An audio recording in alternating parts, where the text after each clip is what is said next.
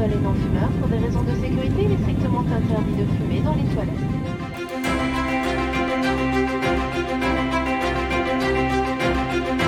Mesdames et messieurs, bienvenue à bord de ce vol Canal Airways. Nous survolons actuellement le canton du Jura et nous volons sur le village des Guéguels. Avant d'entrer dans le vif du sujet, le trio de bord est complété cette semaine par Bastien et Sandra. Bonjour à tous les deux. Salut Rémo, salut à tous. Bonjour Et oui, pour ceux qui ne le savaient pas déjà, à Courtétel, les gens s'appellent les Guéguels et on ne se permettra aucun commentaire car on n'est pas comme ça chez Canal Airways. C'est très juste. Et du coup, on remonte aux origines du village pour commencer notre voyage. Alors là, vous allez être surpris car on ne connaît pas grand grand chose des origines de Courtétel. En revanche, on sait que c'est un vieux village car on en parlait déjà le 21 février 666. C'est précis comme date ça, ça sent l'anecdote qui tourne mal. Dans le mille, Sandra, c'est à cette date que Caticus, le duc d'Alsace, rencontre Saint-Germain et Saint Randoald dans une petite église. Apparemment, ça ne s'est pas très bien passé, puisqu'un jour de cette fameuse année 666, les deux religieux furent assassinés par les hommes de Caticus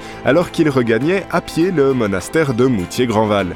L'histoire n'en dit pas plus, on ne sait pas pourquoi cet événement a eu lieu, mais on dit que c'est le plus ancien souvenir historique de la vallée de Delémont. Si on reste dans l'histoire et qu'on fouille pour trouver une mention du village, eh bien il faut remonter jusqu'en 1178 pour tomber sur le nom de Curtetel.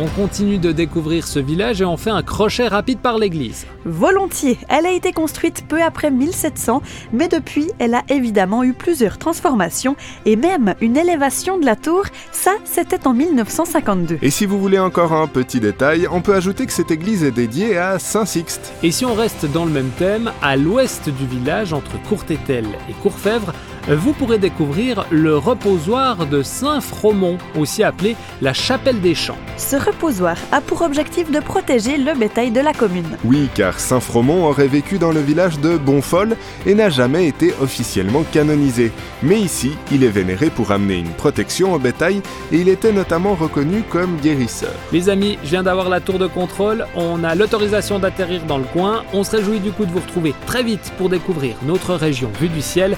D'ici là, passez une belle suite de semaines et à très vite. Salut